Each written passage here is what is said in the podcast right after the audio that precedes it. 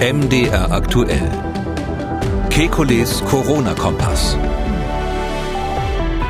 Ist der AstraZeneca-Impfstoff krebserregend? War das Coronavirus früher genauso schlimm? Wie kann eine Flugbegleiterin einen Langstreckenflug für sich sicher gestalten? Und wie lange ist man nach einer Impfung immun? Damit hallo und herzlich willkommen zu einem Kikulis Corona-Kompass Hörerfragen Spezial, nur mit Ihren Fragen.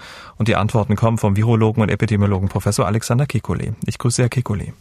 Hallo, Herr Schumann. Der Markus hat angerufen und äh, folgende Frage. Ein befreundeter Apotheker ist sich sehr, sehr unsicher, ob er sich mit dem AstraZeneca-Impfstoff impfen lassen soll. Und zwar, weil dieser Impfstoff möglicherweise karzinogen sein könnte. Dazu hätte ich gerne mal ein Statement von Professor Kekulé. Vielen Dank. Grundsätzlich ist es so, es geistert immer wieder diese Idee mit dem, mit der Krebsentstehung ähm, herum, ähm, weil es mit ähm, Vektorimpfstoffen, mit DNA-Impfstoffen ähm, Experimente bei Nagetieren gibt. Ich glaube, Hamster hat man da genommen, wo man unter ganz bestimmten Umständen tatsächlich bei Hamstern, wenn man die mit einem Virus infiziert, was kein Hamster Hamstervirus ist, sondern von einer anderen Tierart stammt, äh, kann man äh, unter bestimmten Laborbedingungen äh, Tumore erzeugen. Also das ist sozusagen das, das historische Experiment dazu. Und da gibt's jetzt mal Skeptiker, die sagen, ja, und dieser AstraZeneca-Impfstoff, der kommt ja vom Schimpansen, also auch eine andere Tierart als Mensch. Und ähm, das könnte ja sein, dass da sowas ähnliches passiert wie damals bei den Hamstern. Jetzt muss man sagen, das ist, weil das eben bekannt ist, natürlich rauf und runter überprüft worden, schon in den äh, Zulassungs- und Toxiz Toxizitätsstudien ganz am Anfang, also in der Phase 1. Und man hat mit dem äh, Schimpansenvakzin, äh, also mit diesem Adenovirus, was aus dem Schimpansen stammt, keine solchen Effekte gesehen. Ähm, trotzdem hält sich natürlich so ein Gerücht dann irgendwie und es gibt auch immer wieder Leute, die dann plötzlich diese olle Studie wieder rauskramen und sagen, ja, aber bei den Hamstern damals war das doch so und so. Ich nehme an, das hängt damit zusammen, weil das klebt irgendwie so ein bisschen schon lange an der ganzen Vektorimpfstoffdebatte dran. Das war auch ein Thema, all die Vektoren wurden ja nicht nur als Impfstoff verwendet, sondern auch zur Krebstherapie und auch da wurde diese Hamsterstudie immer wieder aus der Kiste gezogen. Ähm, man kann sagen, dass wir bei dem Impfstoff überhaupt keine Hinweise auf sowas gefunden haben. Also die, die mögliche Karzinogenität, die mögliche Krebserzeugung, die wird äh, standardmäßig geprüft schon in der Phase 1 der klinischen Prüfungen. Und da hat sich natürlich überhaupt kein Hinweis darauf ergeben, sonst, sonst wäre das im Frühfeld schon gestoppt worden. Diese Dame hat eine sehr spezielle Impfstofffrage. Ob es realistisch ist, auf einen Lebendimpfstoff zu warten? Naja, also das, äh, also es ist so, es gibt Lebendimpfstoffe, das sind also Viren, die im Prinzip, die heißen Lebendimpfstoffe im Deutschen, äh, das sind Viren, die im Prinzip vermehrungsfähig wären oder vermehrungsfähig sind. Ähm, wir sagen da Lebendimpfstoffe, obwohl ein Virus definitionsgemäß eigentlich kein Lebewesen ist. Und ähm, zum Beispiel, klassisches Beispiel war früher der Polio-Impfstoff für die, für die Kinderlähmung.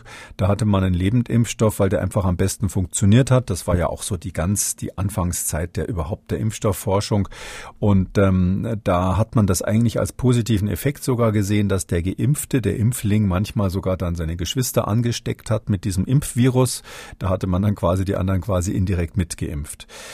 Das macht man heute nur noch bei ähm, wenigen ähm, Impfstoffen, attenuierte Lebensimpf äh, Lebendimpfstoffe. Zum Beispiel der, der Klassiker ist da in der Kindheit Masern, Mumps, Röteln. Das sind tatsächlich solche abgeschwächten, attenuiert sagt man da, Lebendimpfstoffe, die also keine Krankheit mehr machen können, aber sich noch ein bisschen vermehren können. Ähm, die, das hat dann keinen Vorteil, wenn man mit anderen Methoden einen ausreichenden Impfstoff hinbekommt. Und hier ist es ja so, dass das Coronavirus uns den, den Gefallen tut, dass es eigentlich mit ganz vielen so super simplen Methoden bekämpfbar ist. Die RNA-Impfstoffe, die ja voll experimentell waren, haben aus dem Stand funktioniert und zwar hervorragend. Äh, der Vektorimpfstoff oder die Vektorimpfstoffe, da gibt's ja verschiedene, AstraZeneca oder Gamaleya aus, aus Russland, ähm, die ähm, funktionieren auch, äh, vielleicht nicht ganz so gut, aber sie funktionieren auch. Und sogar die, äh, sage ich mal, total hausbackene Methode, äh, einfach so ein Virus zu nehmen, äh, das Virus zu inaktivieren, also dass es gar nicht mehr lebt, sondern ähm, sich gar nicht mehr vermehren kann, weil es mit Chemikalien kaputt gemacht wurde. Und diese kaputten Viren zu spritzen, äh, das funktioniert auch. Das ist der Sinovac-Impfstoff zum Beispiel aus China. Und, und selbst wenn man nur so ein Stückchen vom Virus nimmt, also von dem Spike-Protein ein kleines Stück künstlich herstellt, ähm, ähm, wir sagen dann, das ist quasi ein, ein biologisch hergestelltes, gentechnisch hergestelltes äh, Virusfragment. Ähm, und wenn man das mit einem Wirkverstärker zusammenspritzt, auch das funktioniert bei, bei, bei SARS-CoV-2. Und weil eben das Virus, sage ich mal, von der Impftechnik her so einfach anzugehen ist, gibt es überhaupt keinen Grund, jetzt auf einen Lebens Lebendimpfstoff umzusteigen. Das würde nur das Risiko erhöhen, weil so ein lebender Impfstoff, also ein vermehrungsfähiger Impfstoff, natürlich tendenziell äh, noch viel besser auf bezüglich der Sicherheit überprüft werden muss, bevor man den anwenden darf. Herr Winter hat gemailt, er schreibt, beim Wehrdienst in der NVA wurden wir routinemäßig gegen Grippe geimpft, wobei aber keine Nadeln zum Einsatz kamen, sondern Impfpistolen. Das ging schnell und war, soweit ich mich erinnere, schmerzfrei. Warum werden die Leute bei Covid mit Nadeln gequält? Viele Grüße, Herr Winter. Naja, das mit der Impfpistole ist auch nicht ganz schmerzfrei. Die, die presst quasi die, die, die, die Substanz unter die Haut. Ähm, ja, das ist so, dass wir eigentlich die best, die zuverlässigere Impfung ist die intramuskuläre Impfung, dass man wirklich ähm, in den Muskel hineinspritzt. Da wissen wir, dass die Impfreaktion, der Impferfolg am besten ist, am größten ist. Und deshalb hat man hier, weil man ja auch nicht wusste, wie gut der Impfstoff wirkt, hat man, um auf Nummer sicher zu gehen, quasi alle Zulassungsstudien damit gemacht. Wenn jetzt die Pandemie noch 20 Jahre weitergehen würde, Gott bewahre, ja, dann wäre es wahrscheinlich so, dass man irgendwann diesen Impfprozess rationalisieren würde. Bei, bei Grippe gibt es ja auch Impfstoffe, die man einfach in die Nase sprüht. Das äh, ist noch einfacher als, als die Impfpistole. Und ähm, aber ich hoffe, dass wir nie in diese Phase kommen, dass wir sozusagen ähm, das Impfverfahren so weit verbessern müssen, dass das an jeder Tankstelle gemacht werden kann. Jetzt ist es ja noch so, dass wir genug Ärzte haben und, und, und das Pieksen ist ja nicht der limitierende Faktor an der Stelle, sondern die Verfügbarkeit des Impfstoffs, so dass ich also in diese Zukunft gar nicht denken möchte, dass wir sozusagen mit Corona so regelmäßig zu tun haben wie früher, wie man das, wie man das sonst mit der Grippe hat. Diese ältere Dame ist äh, ziemlich besorgt wegen folgender Situation in ihrem Treppenhaus. Sie hat angerufen.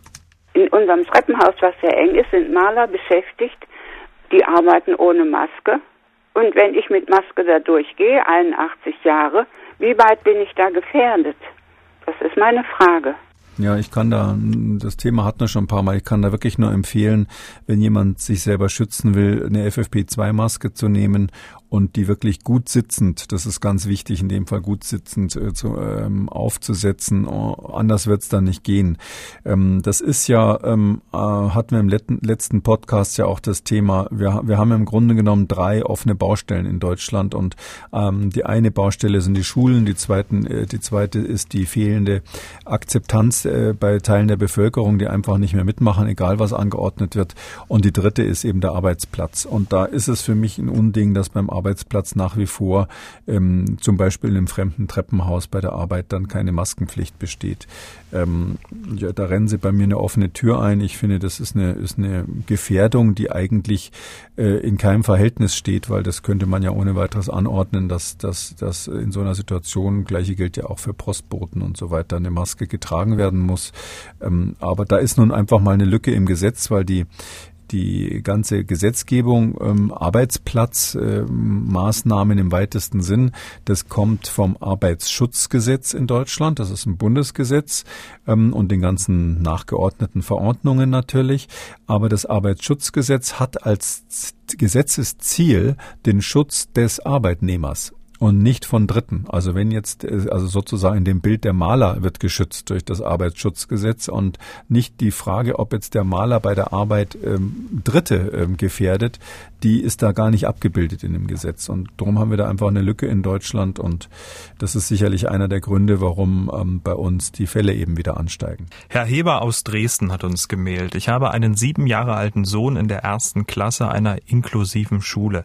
Er hat das Down-Syndrom, darüber hinaus aber aber keine relevanten Beeinträchtigungen. In seinem ersten Lebensjahr hat er aber mit niedriger Sauerstoffsättigung im Blut zu kämpfen und wir mussten wochenweise dauerhaft Sauerstoff geben. In einem Schulalltag ist es für ihn leider unrealistisch, den ganzen Tag eine FFP2-Maske dicht aufgesetzt zu haben. Ich habe Angst um meinen Sohn aufgrund einer möglichen Covid-19-Erkrankung und ich würde ihn gern so schnell wie möglich impfen lassen. Ich habe gehört, dass Haus- bzw. Kinderärzte sowas anordnen können, auch wenn ein Impfstoff noch nicht offiziell zugelassen ist. Stimmt das? Was kann ich tun? Welcher Impfstoff würde sich gegebenenfalls anbieten? Mit freundlichen Grüßen, Herr Heber aus Dresden. Ja, also das ist so, dass jemand mit Down-Syndrom äh, definitiv ein deutlich erhöhtes ähm, Risiko hat bei einer Covid-Infektion oder bei einer Covid-Erkrankung.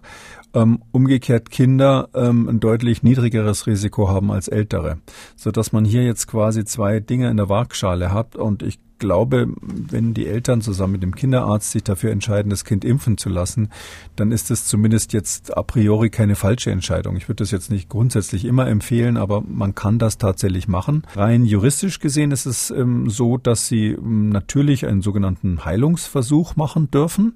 Ähm, das heißt, sie dürfen als Arzt ähm, Dinge, die ähm, nicht zugelassen sind, aus besonderem Grund einfach anwenden. Das ist dann ihre ärztliche ähm, Verantwortung. Ähm, das müsste schon, sage ich mal, krass regelwidrig sein, äh, damit sie da ein Problem bekommen. Ähm, praktisch gesehen ist es aber so, sie haben ja nicht als Arzt, und, und das ist eine Schwäche des Systems natürlich, sie haben ja nicht beide Impfstoffe im Kühlschrank, sondern sie können froh sein, wenn sie überhaupt irgendeinen haben. Ähm, sodass jetzt die Frage, welchen man empfehlen würde oder welche, welchen der behandelnde Arzt tatsächlich dann empfehlen würde, sowieso hinten ansteht. Also der muss ja dann nehmen, was er kriegt.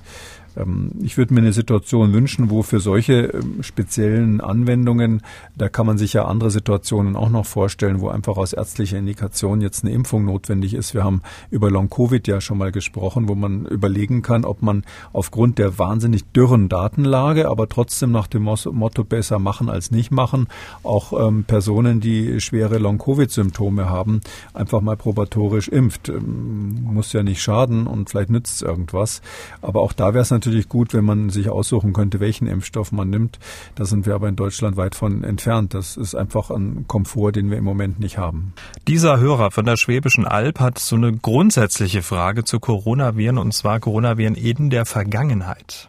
Meine Frage ist, wie ist denn das mit dem früheren Coronavirus gewesen, wo schon, schon früher in Deutschland war? Äh, waren diese genauso schlimm?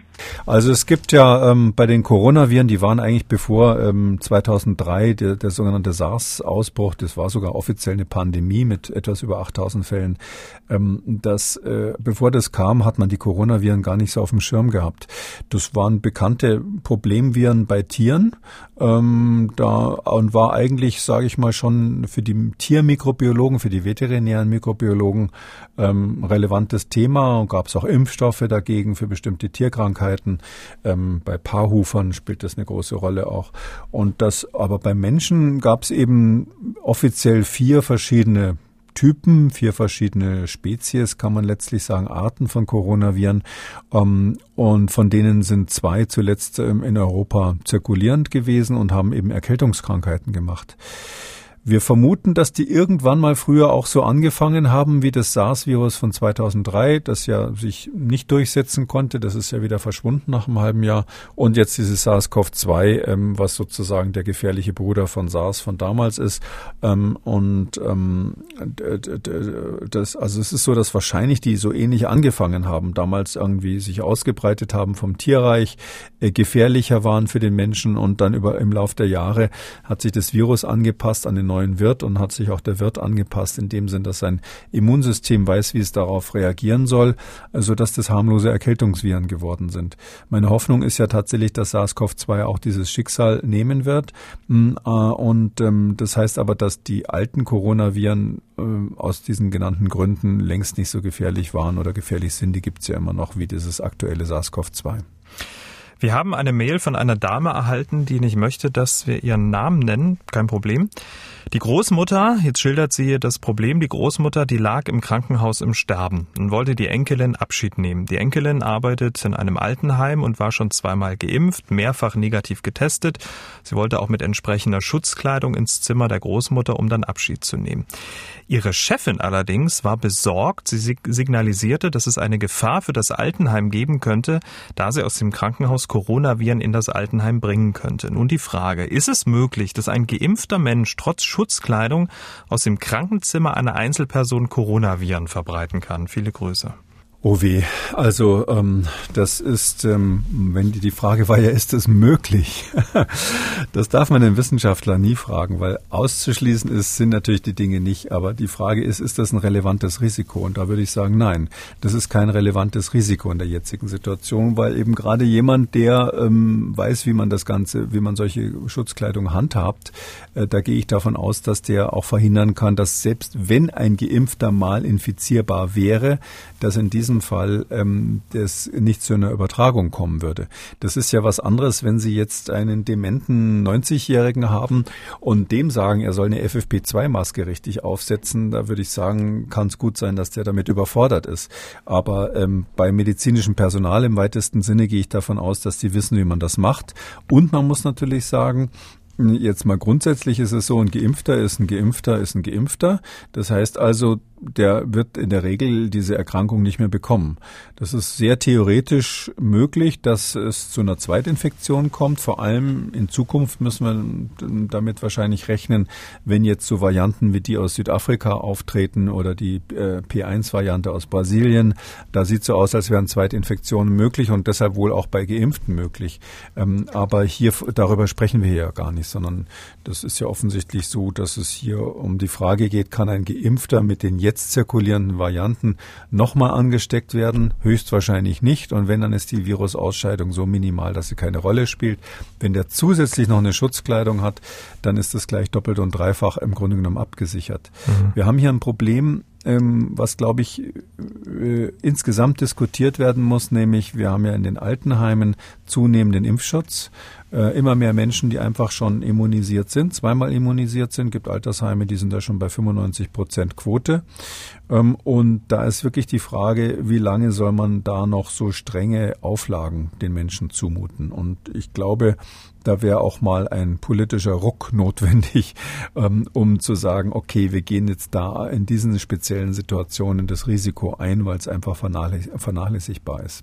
Tja, auch tragisch, ne? Die konnte von ihrer Großmutter keinen Abschied nehmen. Naja. Der Fall, der Fall natürlich dann auch, auch noch tragisch und ich nehme an, das ist äh, auch der Grund, warum diese, diese Zuschrift kam in dem Fall. Äh, die, es gibt da noch keine allgemeinen Empfehlungen. Also das ist ja so, dass die, können wir vielleicht in diesem Podcast gelegentlich auch nochmal drüber sprechen, die CDC, die amerikanische Gesundheitsbehörde, die hat jetzt gerade ähm, aktualisierte Empfehlungen rausgegeben, wie sollen sich eigentlich Menschen, die zweimal geimpft sind, verhalten, was soll denen erlaubt werden und was nicht. Und ähm, wir drücken uns in Europa und in Deutschland um das Thema so ein bisschen rum. Was ist mit Impfpass? Was ist mit den Altenheimen? Äh, wie wird man da eigentlich damit umgehen mit der Situation, dass demnächst mehr Leute ge geimpft sind? Ähm, ich glaube, ähm, man sollte hier nicht ein weiteres Thema einfach aufschieben, bis es eine Eigendynamik bekommt, ähm, sondern hier ähm, zu, äh, in die Zukunft blicken und das jetzt schon regeln ähm, und, und, zumindest mal die Diskussion wirklich offen führen, äh, weil ich glaube nicht, dass Menschen, die zweimal geimpft sind und dann in Urlaub fahren wollen und wenn dann die EU sagt, ja, wir sind aber mit unserem Impfpass noch nicht so weit, den wir da, den wir da vorhaben und, und, und die ganzen Staaten haben sich mal wieder nicht geeinigt, wie was sein soll und wie der aussehen soll und in welchen welchen Ländern der Vivo was anerkannt wird. Ich glaube, das wäre dann die nächste Belastungsprobe äh, in, in das staatliche Vertrauen und ähm, deshalb würde ich sagen, lieber jetzt darüber diskutieren, wie man das dann macht. Frau Jemler hat angerufen, sie will stellvertretend für viele Menschen, äh, die dieselbe Frage haben, Folgendes wissen. Kann man schon ungefähr sagen, wie lange die Immunität nach einer äh, Impfung im Durchschnitt anhält? Danke. Das äh, kann man gar nicht sagen. Also mm, das ist so, einige sagen, na ja, ein halbes Jahr ist es wahrscheinlich und andere sagen, äh, ich glaube drei Jahre mindestens.